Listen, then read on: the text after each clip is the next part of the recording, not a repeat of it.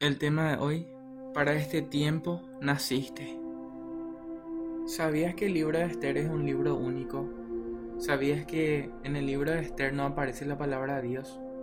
Pero eso no significa que no sea inspirado, ni que no sea un contenido del cual nosotros podamos sacar aplicaciones a nuestra vida. Es hermoso el obrar de Dios a través de la vida de las mujeres. En este caso, usó Dios la vida de una reina, la reina Esther Hadassah. Hoy te cuento sobre ella, pero antes quiero trasladarme en el tiempo para entender lo que estuvo pasando en esta historia. En el libro de Primera Samuel habían los agagueos que eran enemigos de Israel. El Señor claramente había dado una orden al rey Saúl que matara a todos los amalecitas, a los eternos enemigos de los judíos.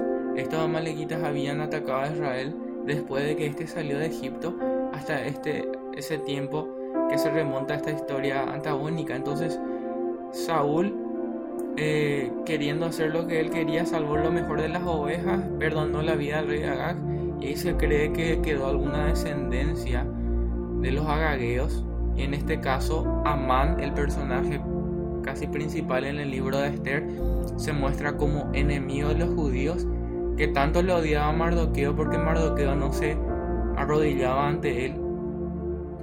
Y tenemos que estar conscientes de que había un odio muy grande de parte de los amalecitas hacia los judíos.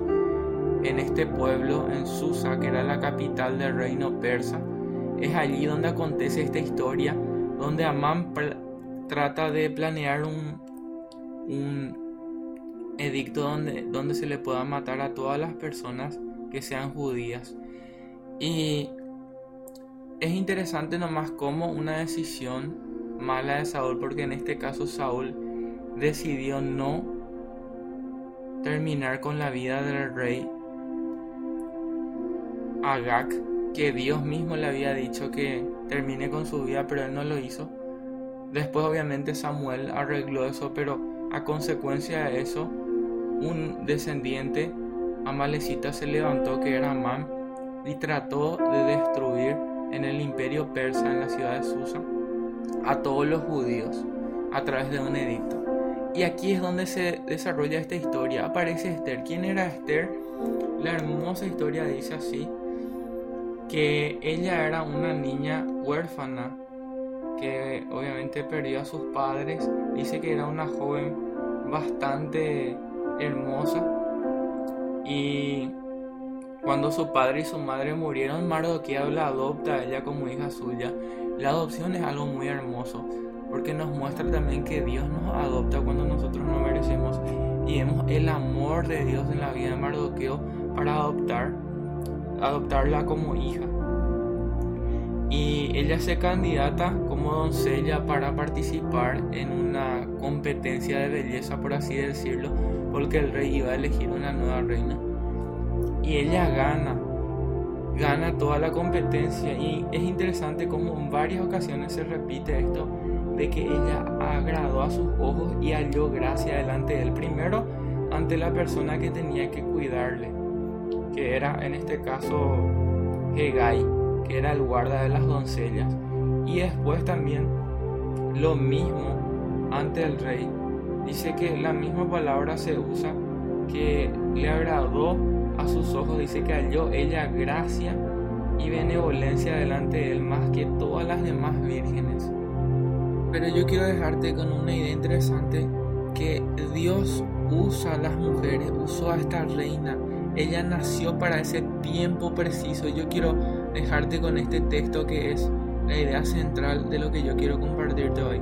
En Esther 4:13 dice así, Mardoqueo le dijo, porque Esther tenía miedo, ella pensaba, no, si yo me voy y el reino levanta el cetro me va a matar, porque ella tenía que interceder por el pueblo judío para que ellos no murieran por el edicto que Amán tenía pensado presentar. Y atiende lo que dice Mardoqueo. No pienses que estando en el palacio del rey solo tú te escaparás de todos los judíos. Es decir, no pienses que en tu zona de comodidad, en tu casita tranquilo, victimizándote, hay esta pandemia luego y, y vos mismo te estás frenando a hacer cosas que Dios te está llamando a hacer, porque eso es lo que encontramos excusas. Tenemos que arriesgarnos. Le dice, porque si permaneces callada en este tiempo, alivio y liberación vendrán de otro lugar para los judíos, pero tú y la casa de tu padre perecerán. ¿Y saben qué es lo que le dice Mardoqueo acá? Esto es tan importante, chicos, hermanos y hermanas. Y quién sabe si para una ocasión como esta tú habrás llegado a ser reina. La pregunta es, otra vez, ¿y quién sabe si Dios no te puso en esta ocasión en ese mismo lugar donde vos estás escuchando ahora para que vos seas de bendición y que puedas salvar a muchas personas que todavía no tienen a Jesús en su corazón?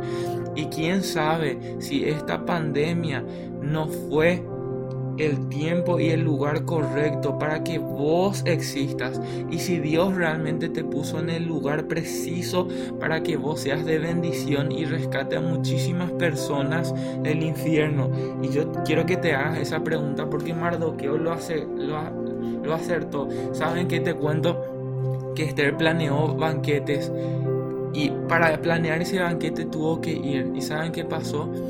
El rey levantó su cetro sobre su cabeza para que ella no muriera, porque ella se fue contra la ley de Persia, ella se fue contra lo que estaba en aquella cultura impuesta a través de la ley.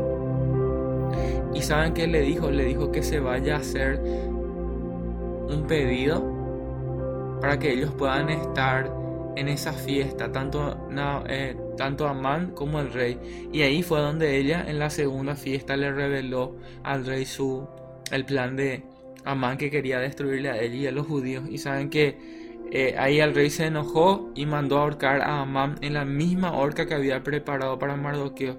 Pero yo quiero que te quedes con esta idea. Y si Dios permitió esta pandemia para que vos hagas algo, hay muchísimas personas que están haciendo cosas increíbles, hijos de Dios, que veo que están ayudando a personas necesitadas, personas que se están ofreciendo para llevar a abuelitos comidas a comprarle sus cosas, personas que están dedicando tiempo en consejería, doctores que están haciendo tratamientos a personas que están con depresión, psicólogos que dan su tiempo a personas que necesitan, eh, policías que a veces están de más trabajando fuera en la calle. Hay muchas personas que están haciendo el bien y más si somos hijos de Dios. En Mateo 25 cuando el 25-31 dice, cuando el Hijo del Hombre venga en su gloria y todos los santos ángeles con él, él se va a sentar en su trono de gloria y serán reunidas todas las naciones, va a poner las ovejas a su derecha, los cabritos a su izquierda.